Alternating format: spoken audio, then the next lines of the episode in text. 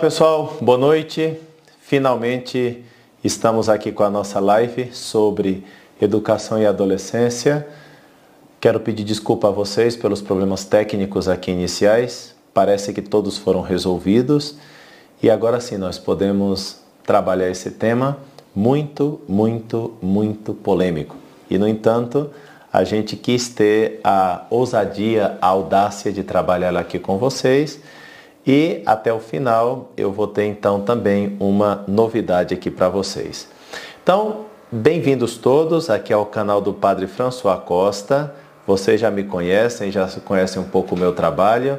É, então, é, eu queria muito mesmo agradecer de coração a presença e a participação de todos vocês e, e assim é, abençoá-los também, lembrando que nós estamos no dia 4 de agosto de 2022, dia de São João Maria Vianney, padroeiro dos sacerdotes. Hoje é o dia do Padre. Peço a vocês também que rezem, vamos rezar junto por todos os sacerdotes no mundo inteiro. E eu também peço a esmola da oração de cada um de vocês. Deus abençoe todos os sacerdotes, que consigamos ser sacerdotes, apenas sacerdotes, nada mais que sacerdotes. Pessoal, então o tema é este: gênero e adolescência. Já vou adiantar para vocês uma coisinha. Eu preparei para o final dessa live aqui com vocês um curso sobre adolescência e educação. Vejam só, eu perguntei para vocês aí nas minhas redes sociais o que, que vocês achariam de um curso sobre adolescência e educação. E eu preparei nove aulas, nove aulas exatamente sobre esse tema, onde eu vou abordando os mais diversos assuntos do interesse dos pais, dos adolescentes e em conexão, claro, sempre com a fé, com a nossa fé cristã. Então, isso eu posso explicar depois e sem mais delongas, vamos lá. Gênero e adolescência. A primeira coisa que nós precisamos fazer é definir os conceitos. O que eu entendo por gênero? Então, por gênero se entende, como vocês já sabem, essa teoria nova, segundo a qual os seres humanos não nascem como homem ou mulher, mas eles nascem como que alguma coisa genérica que pouco a pouco, ou seja, com o passar do tempo, eles vão se definindo devido a elementos culturais, educacionais e de maneira muito, muito especial, os seres humanos se definiriam segundo padrões de liberdade. Desta maneira, os gêneros se especificarão em homem, mulher, gay, lésbica, travesti, etc, etc. Chegam já a mais de 30 as possibilidades segundo a liberdade ou segundo a essa liberdade, eu diria desde o começo desta live, essa liberdade mal utilizada das pessoas. Então, nessa teoria de gênero, nessa teoria de gênero, é, as pessoas não deveriam chamar-se homens ou mulheres, mas elas deveriam se descobrirem a partir de elementos históricos, culturais e, de maneira muito especial, a sua própria decisão. Na verdade, o mais importante é a decisão. O que, que a pessoa decide a ser. Com o passar do tempo, nós vamos chegando a tais absurdos que se alguém decidir que é uma grama, quem vai poder discutir contra ela, né? Se ela diz que é uma grama, então era uma grama e você teria que respeitar. Bom, então, definido, acabo de definir o primeiro termo da nossa discussão, da nossa, do nosso, da nossa palestra, da nossa conferência aqui, dessa live, gênero. Então, por gênero se entende esta teoria. Pois bem, essa, essa teoria talvez eu não precisaria explicar demasiado, porque nos últimos anos se falou muito sobre gênero e é um tema atualíssimo. Se fala sobre gênero em praticamente todos os lugares. E de maneira muito especial, os ambientes educativos, a saber, escola, universidade, são lugares como que privilegiados para que as pessoas tratem abundantemente esses temas sobre gender, gênero. Defino o segundo termo da questão. Eu estou seguindo aqui uma ordem mais ou menos medieval metódica, porque uma das coisas mais importantes em uma, em uma, em uma discussão, em uma apresentação, é definir os termos. Isso era muito clássico entre os nossos antigos. Ou seja, o que que eu estou falando quando eu digo determinado conceito, tá bom? Então, o que, que eu entendo por adolescentes? Vou também definir os termos para a gente não ficar falando sobre qualquer coisa aqui. Então, adolescentes são aquelas pessoas humanas que saíram há pouco da infância e se encontram diante da juventude sem ousar entrar nela. Olhem só, vou repetir a definição. Adolescentes são aquelas pessoas humanas que saíram há pouco da infância e se encontram diante da juventude sem ousarem entrar na mesma juventude. Então, feita a definição, quero também explicar os termos da definição. Saíram da infância, ou seja, elas há pouco tempo estavam numa situação de dependência, que é algo muito característico da infância, não é verdade? As, os bebês dependem totalmente dos pais, à medida em que eles crescem, então dependem menos, mas no tempo da infância dependem de maneira bastante evidente, bastante clara. Trazem características ainda da infância. Por quê? Porque acabaram de sair da infância. Então, é lógico que os adolescentes tragam consigo algumas características de um estado do qual acabam de sair. Poderíamos até dizer que as crianças seriam como semelhante ao estado líquido da água, que os pais têm que cuidar muito, senão ele se derrama. Os adolescentes seriam como que esse estado meio gasoso, né? Eh, que escapa facilmente, e a juventude e a idade adulta se pareceria algo semelhante a um estado sólido da água, fazendo apenas uma analogia para que nos entendamos aqui. Pois bem, encontram-se diante da juventude, porque a juventude é algo muito positivo.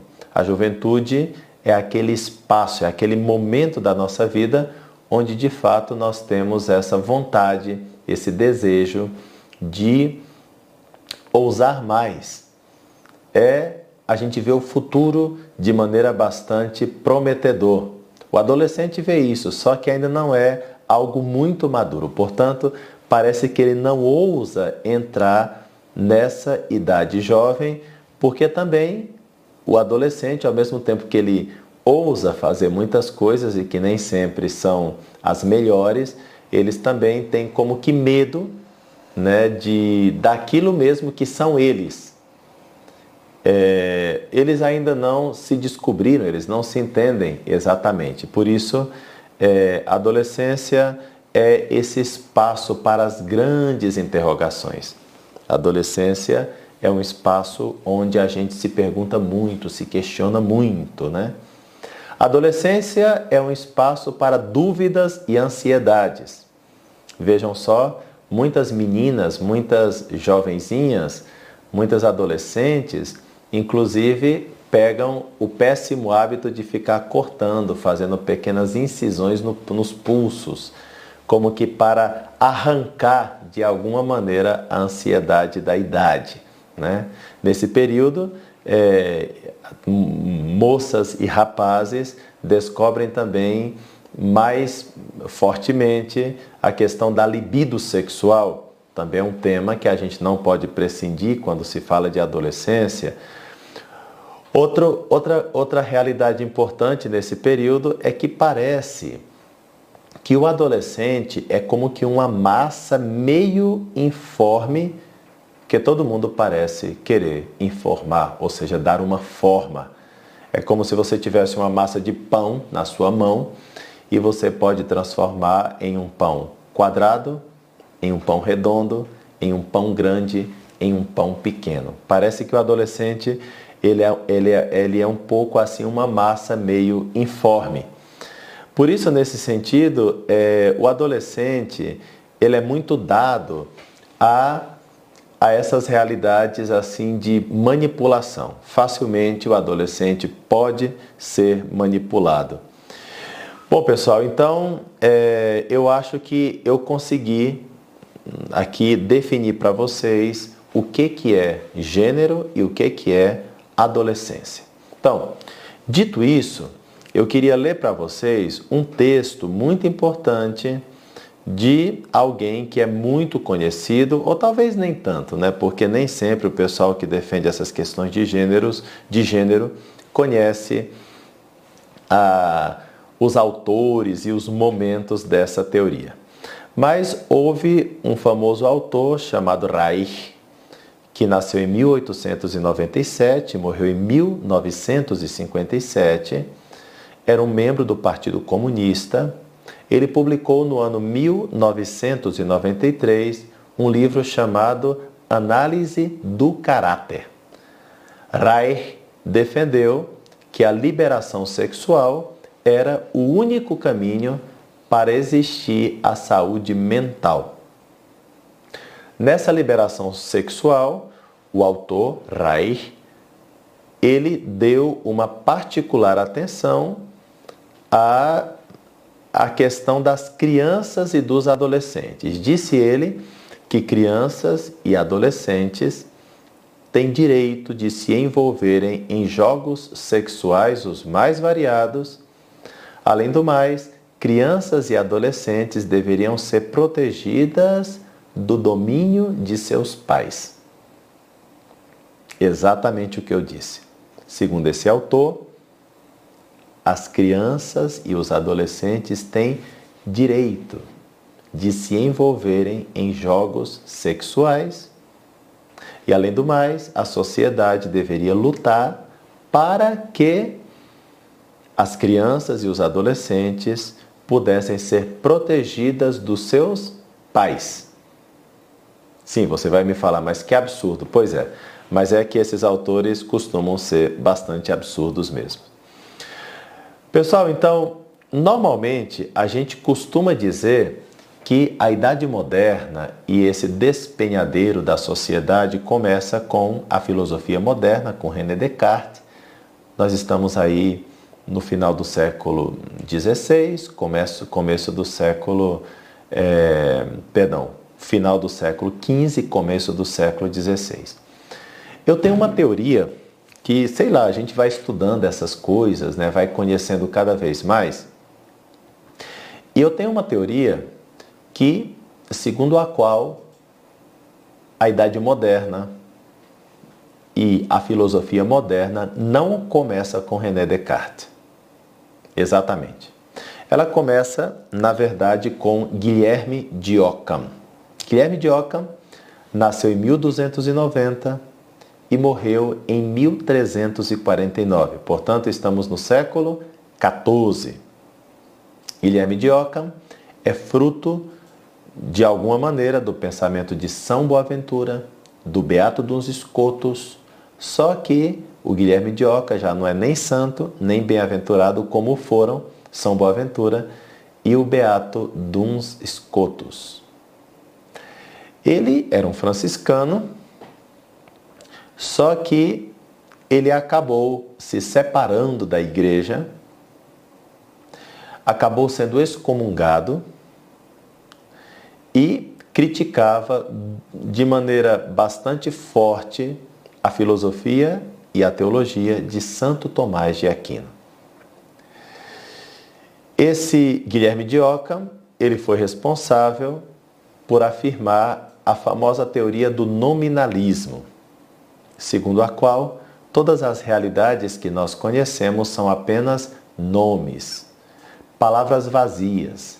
Se você fala computador, então a palavra computador não significa nada. Você poderia chamar isso aqui de computador, mas você poderia chamar isso aqui também de, é, de mesa. Isso daqui poderia ser uma mesa, tá bom?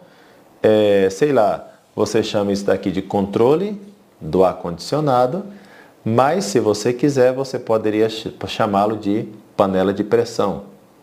Então, como vocês podem perceber, para o nosso para Guilherme de Ockham, as coisas não têm, quer dizer, as coisas não só não têm essência, mas os nomes que nós utilizamos para designá-las não significam nada.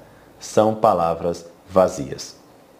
Portanto, é, nesse tipo de nominalismo, porque os nomes nada valem, não significam essências, nessa lógica do nominalismo, é fácil perceber, é fácil perceber, portanto, que é, o mundo, né, a sociedade, com os nomes que ela dá às coisas, não estaria dizendo nada. Vocês estão percebendo uma coisa interessante? Que esse autor está afirmando que tudo aquilo que nós conhecemos, na verdade, nós não conhecemos. Porque se eu posso chamar essa coisa que está diante de mim de computador, ou se eu posso chamar essa coisa que está diante de mim de máquina fotográfica, ou se eu posso chamar essa coisa que está diante de mim de Santa Cruz, da paixão do Senhor, ou se eu posso chamar esse computador de cadeira. O que vocês estão percebendo? Que os nomes que eu utilizo para as coisas são palavras vazias e tudo vai depender da maneira como eu livremente chamo as coisas que eu chamo. Por que, que nós chamamos isso aqui que está à minha frente de notebook? Bom, nós chamamos isso que está à minha frente de notebook por uma espécie de convenção social. Os homens e as mulheres se reuniram e decidiram que essa coisa que está na minha frente, que de fato é um notebook, se chamaria notebook e não se chamaria cadeira. O que que fez com que o notebook se chamasse notebook? O notebook se chama notebook por causa da vontade dos homens, que dão nome a isso de notebook. Mas isso não significa nada. Se a gente quiser chamar isso de geladeira, nós também poderíamos. Bom, essa teoria doida nada mais é do que uma doidura, uma loucura anterior que Guilherme de Ockham ousou afirmar sobre Deus. Para o franciscano Guilherme de Ockham, Deus, na verdade, ele manda. E quando ele manda que uma coisa seja boa, aquela coisa é boa. Mas se Deus mandasse que essa mesma coisa fosse má, necessariamente aquela coisa se transformaria numa coisa má. Então, o que, que faz com que uma coisa seja boa ou com que uma coisa seja má? Segundo Oca, uma coisa é boa se Deus mandar que essa coisa é boa. Uma coisa é má se Deus mandar que uma coisa é má. Vou exagerar um pouco mais para que nos entendamos. Hoje em dia, matar Matar um inocente é uma coisa evidentemente má. Por que, que nós achamos que matar é uma coisa má, é uma coisa ruim? Porque Deus determinou: não matarás, o quinto mandamento da lei de Deus. Mas segundo Guilherme de Oca, Deus poderia mudar isso a qualquer momento. Basta ele querer com a sua vontade todo-poderosa. Então, se a partir de amanhã, dia 5 de agosto, Deus decidir que não matar, perdão, Deus decidir que matar a partir de então é uma coisa boa, então matar passaria a ser uma coisa boa. Vejam só, para Guilherme de Oca, as coisas são boas porque Deus manda. Mas Deus não manda porque elas são boas. Se você perguntasse a Santo Tomás de Aquino sobre isso, ele ia dizer assim, não, ó, Segundo o livro do Gênesis, Deus viu que tudo era bom. Ele criou tudo bom porque as coisas emanam dele mesmo, não de maneira panteísta, mas foi Deus quem criou. Como é que um Deus bom pode criar um mundo mau? Então, tudo que Deus criou é bom. Basta ler o livro do Gênesis e ver lá. Primeiro dia, e Deus viu que era bom. Segundo dia, e Deus viu que era bom. Quando chega no sexto dia, que é a criação do homem e da mulher, diz lá, e Deus viu que era muito bom. Quer dizer, todas as coisas saíram boas das mãos do nosso Pai, que é Deus. Depois, com a própria liberdade, os anjos, alguns anjos se transformaram em maus, esses são os demônios, e no começo também da humanidade houve uma falha chamada pecado original e os seres humanos também ficaram manchados e se transformaram em pessoas más. E no entanto, como a inteligência e a vontade dos homens não é tão fixa, não são tão fixas como a inteligência e a vontade do, dos anjos, o homem sim pode ser redimido, exatamente porque os seres humanos não têm as mesmas capacidades tão perfeitas como, está, como estão presentes nos anjos. Os homens podem ser redimidos e, de fato, pelo sangue preciosíssimo de nosso Senhor Jesus Cristo, nós experimentamos o mistério da redenção. Vejam só, se Guilherme de Oca afirma que as coisas são boas porque Deus manda, consequentemente, esse computador é um computador porque eu mando. Eu sou homem porque eu mando. Essa mesa é uma mesa porque nós mandamos numa espécie de convenção. Entenderam? A mesma lógica que ele utilizou para falar de Deus, o Deus Todo-Poderoso que pode fazer com que o bem seja mal e com que o mal seja bem, essa vontade, de alguma maneira, está presente nos seres humanos que podem fazer com que aquilo que era ruim, aquilo que era mal, agora seja bom, e aquilo que era bom, agora seja mal. Vocês entenderam que a teoria de gênero ela é muito mais antiga? Só não tinha esse nome. Só não tinha esse nome. Estamos falando de um autor que morreu em 1349. Por sinal, era um excomungado católico, mas depois deixou a igreja, foi excomungado. Vejam só que impressionante, né? A gente pensa que essas teorias são de ontem, quando na verdade são muito mais antigas. Por isso, a meu ver, esse colocar tudo de cabeça para baixo começa no século XIV. Colocar tudo de cabeça para baixo não começa com René Descartes, privilegiando a subjetividade. Começa com Guilherme de Ockham, privilegiando a arbitrariedade. Vejam só que impressionante. Claro, anos depois, pensadores, especialmente na área do comunismo, que vive a dialética de Hegel e a dialética histórica e materialista de Karl Marx, então sim, eles vão inventar, aí nesse âmbito especialmente, a chamada teoria de gênero que por sinal ela começou é, a partir do feminismo. O feminismo foi quem começou praticamente essa onda mais forte é, que vai desembocar na teoria de gênero. Eu diria mais, o feminismo foi utilizado para desembocar na teoria de gênero. Em 1792, uma mulher chamada Mary Wollstonecraft Wollstonecraft, é, ela publicou Reivindicação dos Direitos das Mulheres. Esta mulher, a Mary, ela reivindicava uma educação antirreligiosa, ela queria retirar as crianças dos pais e ela detestava a maternidade.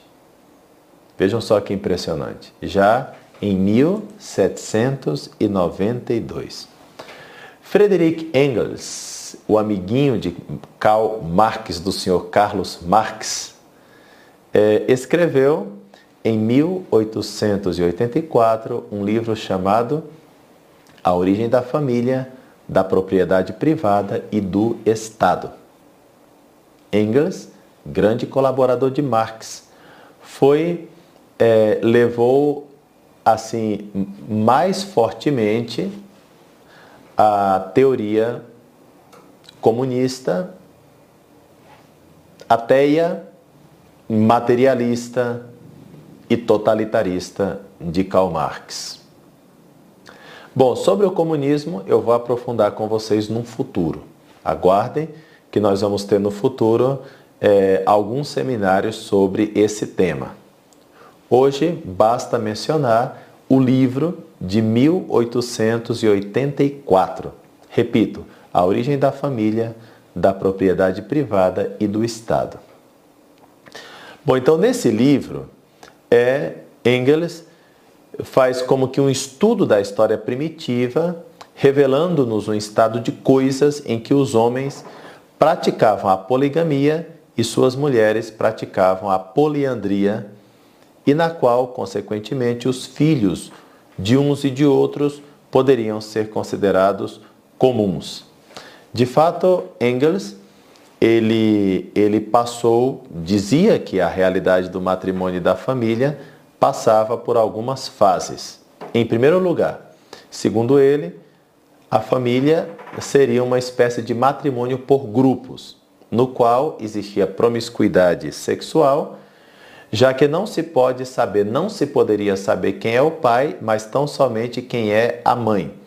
Esse seria o matrimônio ideal das sociedades comunistas. Isso é tese de Engels, não estou inventando. Se quiserem, vejam um livro de 1884 que eu já citei aqui.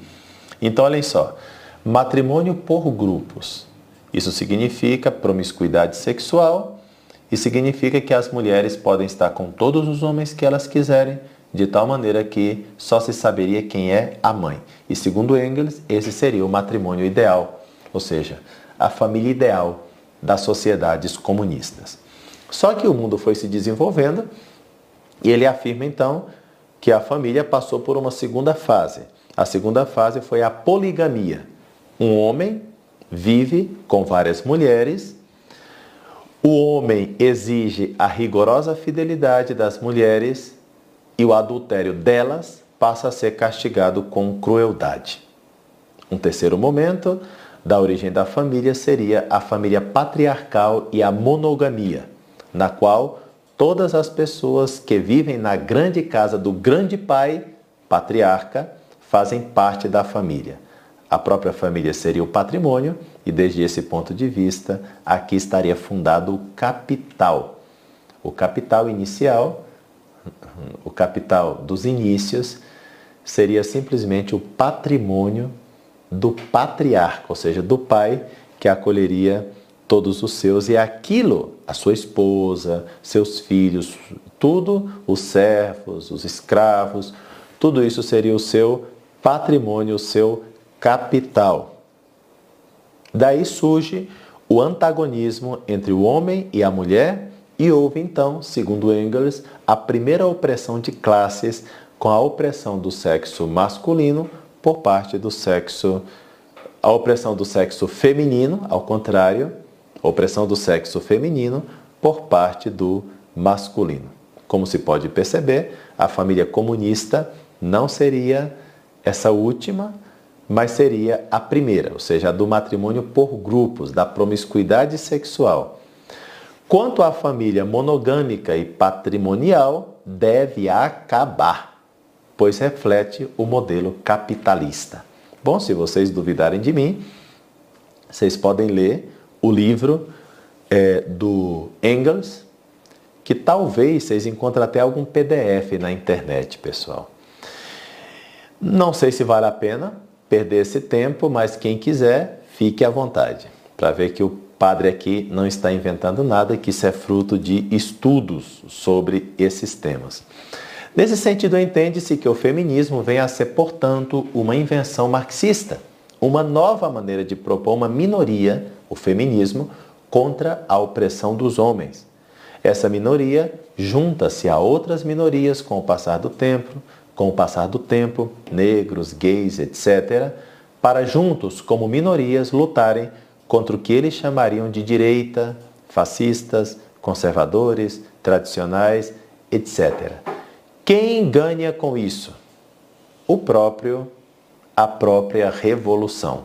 O próprio comunismo é que ganha com tudo isso.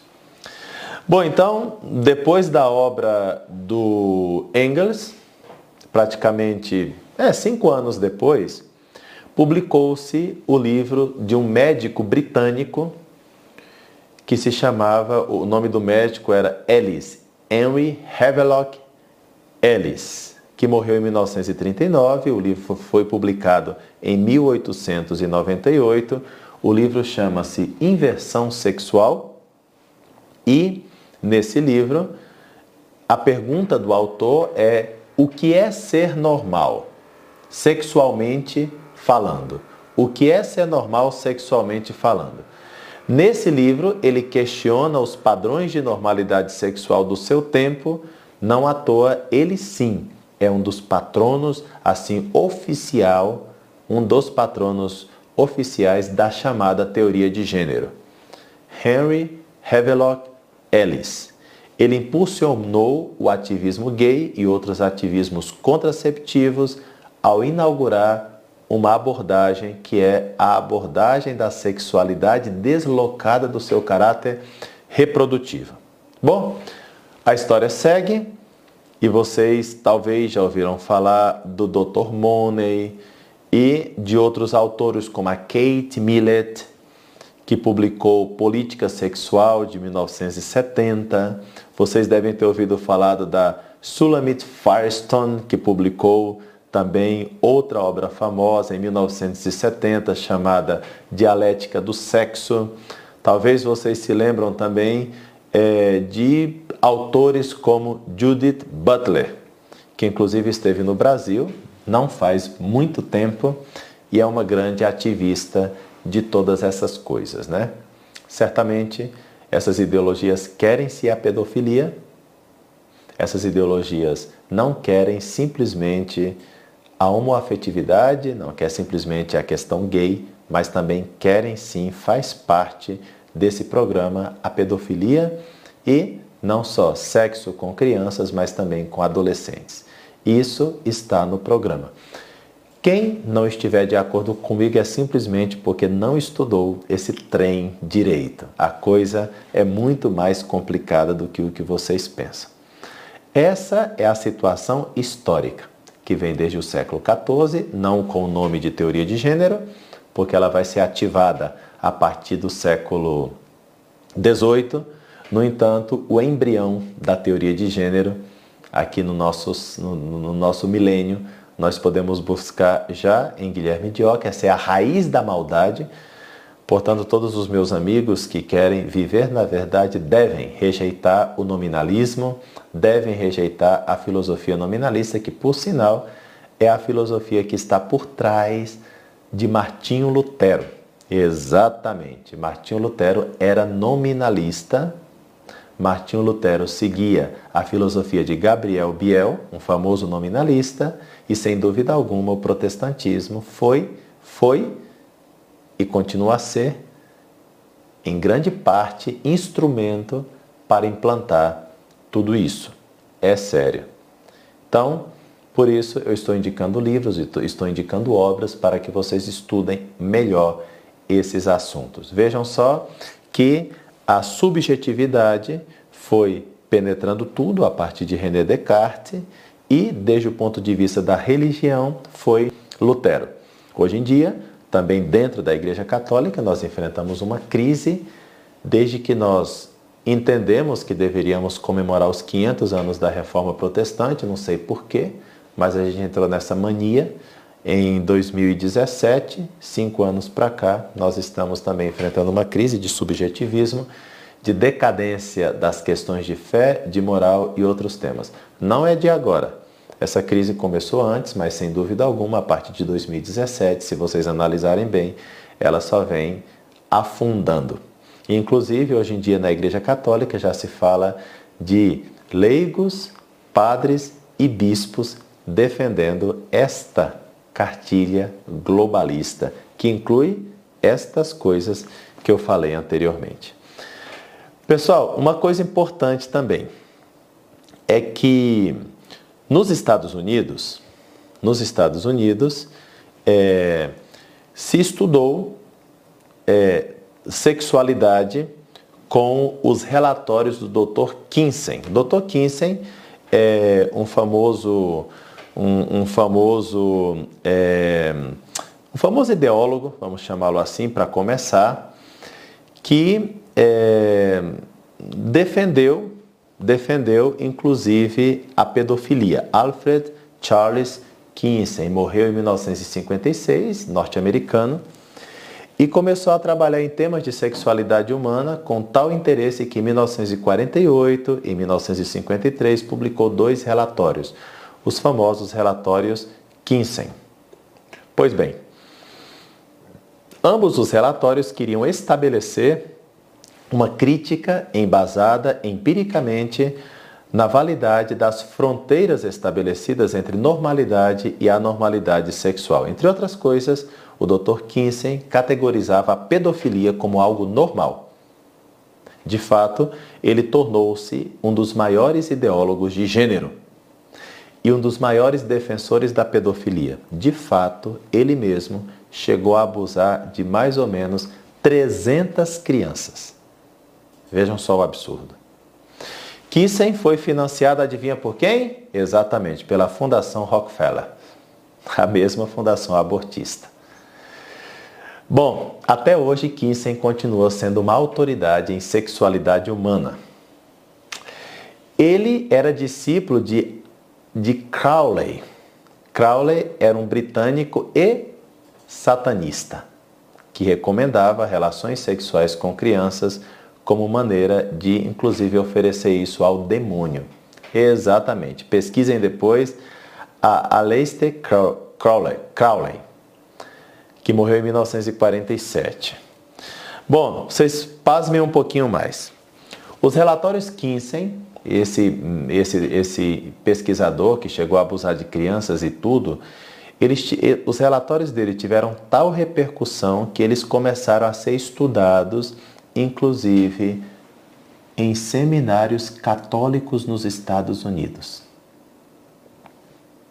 Nesse contexto, em 2002, a doutora Judith Reichmann enviou ao Papa São João Paulo II um alerta denunciando que nos seminários católicos dos Estados Unidos se utilizavam os livros de Kinsey para o estudo da sexualidade humana. Resultado? Que qual foi o resultado de estudar os relatórios dos anos 40 e 50 do Dr. Kinsey?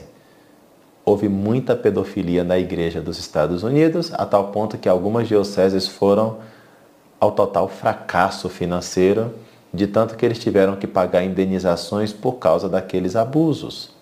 Mas olhem só, o que, que aconteceu? Eles entraram nos seminários.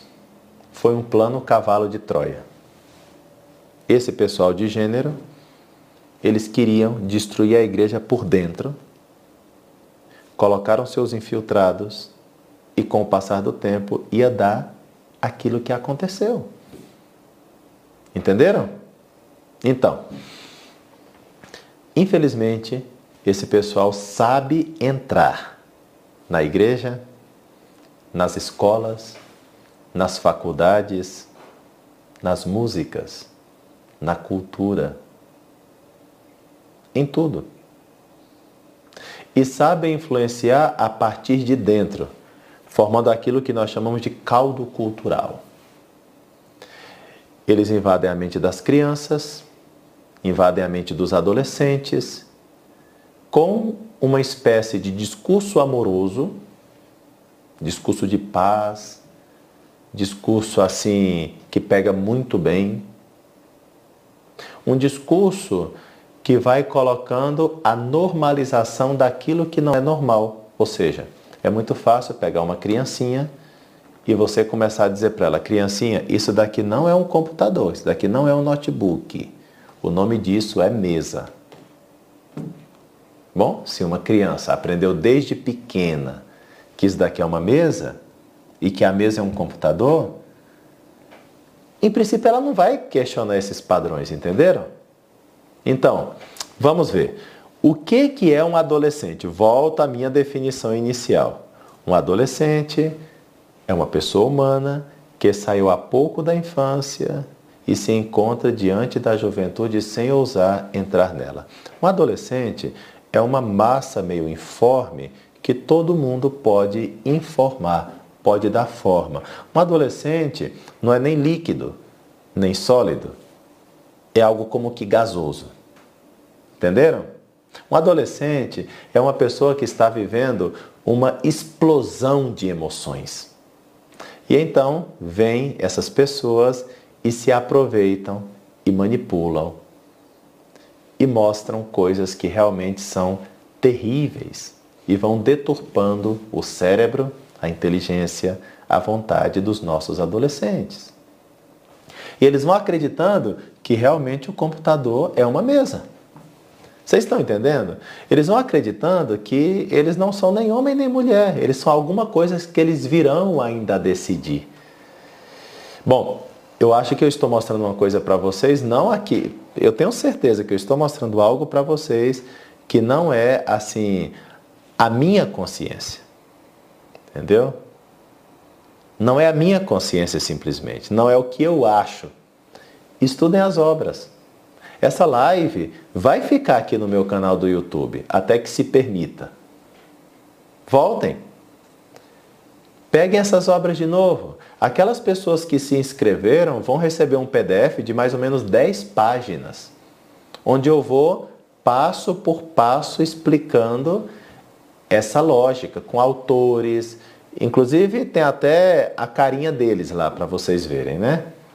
Então, pessoal, eu não estou colocando uma coisa subjetiva aqui para vocês, saindo da minha própria mente, da minha própria imaginação, não. Isso está nos livros. Vocês viram que eu fiz um percurso? Por isso, pessoal, é preciso estudar. É preciso, sabe, entender as coisas, para a gente não ficar colocando o nosso achismo. Isso não é o achismo do padre François Costa. Isso daqui está nos livros. Esses autores querem essas coisas. E gênero é uma realidade que faz parte dessa política global, desse globalismo, desse ecologismo. Tá tudo junto, pessoal, tá tudo junto. Comunismo, globalismo, tudo isso fazem parte de um único pacote que infelizmente nem sempre a gente consegue explicar muito para vocês, porque infelizmente até vocês, muitos de vocês estão tão envenenados, estão tão ocamistas. Vocês pensam, muitos de vocês talvez pensam que se pode transformar o mal em bem e o bem em mal, que aquilo que antes era bom, agora pode ser mal, e aquilo que antes era mal, agora pode ser bom. Se eu tivesse tempo, eu ia explicar para vocês como essa teoria entrou até na interpretação da Bíblia, através de Rudolf Bultmann. Sério. Então agora o pessoal reinterpreta Romanos capítulo 1, que fala claramente contra tudo isso. Eles reinterpretam, eles dizem que não, aquilo era uma questão histórica, cultural, os tempos mudaram e se o apóstolo vivesse nos nossos tempos, diria outra coisa. Essa teoria quando se aplica às Sagradas Escrituras é muito mais complexo. Eu não vou me arriscar a falar em dois minutos um tema que seria para outra live. Pessoal, então é isso. A relação entre gênero e educação é uma relação assim imposta nos nossos dias que vem sendo preparada desde o século XIV e que infelizmente já está mais presente, essa agenda já está muito mais além do que o que vocês pensam. Então, o que fazer, padre, diante de tudo isso? É a pergunta que talvez vocês vão me fazer, né? Quando tudo está de cabeça para baixo, o que fazer? Nesse sentido, eu queria indicar o livro Uma Opção Beneditina, que alguns de vocês já leram, que diz o seguinte, em suma, a tese do livro é a seguinte: eles já ganharam essas batalhas. Pelo menos agora. Eles já ganharam essas batalhas. Então o que você tem que fazer? Lutar pela liberdade. Pela liberdade, para que você continue a escolher a escola dos seus filhos, ou fazer o homeschooling, ou ter liberdade para educar os teus filhos. Isso é um ponto muito importante. E outro, juntar-se com outras famílias, outros grupos que pensam como você, ou seja, que pensam de maneira natural, cuja mente ainda não está de cabeça para baixo. E aqueles que se convertem também e cuja mente fica de maneira correta, com esses você se junta para formar pequenos grupos, não pequenos mosteiros, que é a lógica do livro Opção Beneditina, mas primeiros pequenos grupos sadios. Quando tudo estiver arrasado, quebrado, destruído, vocês, nós seremos o oásis para essa sociedade. Há esperança para aqueles que têm fé. Há esperança. Nem tudo está perdido. Mas temos que defender a liberdade e temos que defender a liberdade da gente poder, de, de, de nós, também nós, que também nós possamos falar as nossas opiniões, que também nós possamos educar os nossos, as nossas crianças, adolescentes, jovens, que vocês pais possam educar seus filhos. Nesse sentido, e pensando em toda essa decadência moral que nós estamos vendo aí, foi que eu preparei para vocês o curso Educação e Adolescência. Nesse curso de nove aulas, eu estudo diversos aspectos sobre os nossos adolescentes. Desde a finalidade do homem, o seu processo educativo, até a educação integral, as dificuldades e as rebeldias da adolescência, visando formar adolescentes, jovens, pessoas de critério, pessoas que conseguem julgar as coisas. Tratarei, trato nesse curso também da educação do corpo, da educação da mente. Trato também sobre a personalidade, sobre a soberba. Soberba é uma coisa tremenda. E também falo do caráter, dos temperamentos, da família, da oração, do estudo. Utilizo uma bibliografia boa também neste curso. E então, pessoal, fica aí o meu convite. Já que nós temos liberdade, para continuar ainda estudando esses temas, então eu quis oferecer para vocês também um curso de, repito, nove aulas. Como sempre, eu não posso oferecer tudo de graça. Essa live sim é de graça, né? Mas o curso nós estamos fazendo por 60 reais, mas você fica com ele de maneira vitalícia. Você compra, você pode, é, enfim, depois ter sempre com você, escutar, passar onde você quiser é, para as pessoas que você quiser, o que eu quero dizer. Então, fica aí a minha oferta de alguma solução desde o ponto de vista da formação para que você, pai, para que você, mãe, e para que vocês, adolescentes, se conheçam e conheçam os desafios dos tempos atuais, não simplesmente como é, desafios que existem, mas que conheçam também as possíveis soluções. É o que eu tento oferecer, é o que eu procuro oferecer neste curso. Se vocês entrarem no link que, que a, a nossa equipe já está colocando aqui para vocês, vocês podem ver uma página feita para o nosso curso. Lá você pode comprar este curso, assim também ajudar todos esses nossos projetos e também, como sempre, uma equipe por detrás das câmeras significa que a gente tem que trabalhar juntos e, e, e assim também continuar é, fazendo com que o nosso trabalho e as pessoas que trabalham conosco sejam cada vez mais profissionais. Então, você nos ajuda também neste apostolado. Então, fica o convite. Eu vou responder algumas poucas perguntas, né? Não sei se tem alguma aí para responder. Deixa eu dar uma olhada aqui. Se o pessoal me mandou perguntas. É, sim, tem uma pergunta aqui é, que é a do Tiago Luz, que pergunta como fazer combate a essa ideologia. E eu vejo, Tiago, que eu acabei de te responder, não é verdade? No aspecto intelectual, a, a, a lógica formal poderia combater a retórica? Sem dúvida, mas esse curso que eu preparei para vocês, eu também dou inúmeras dicas e vou apontando raiz, problema, solução. E vou apontando também aspectos positivos da educação que é preciso fazer para que os seus filhos deem certo, para que os seus filhos é, avancem corretamente pela senda da vida.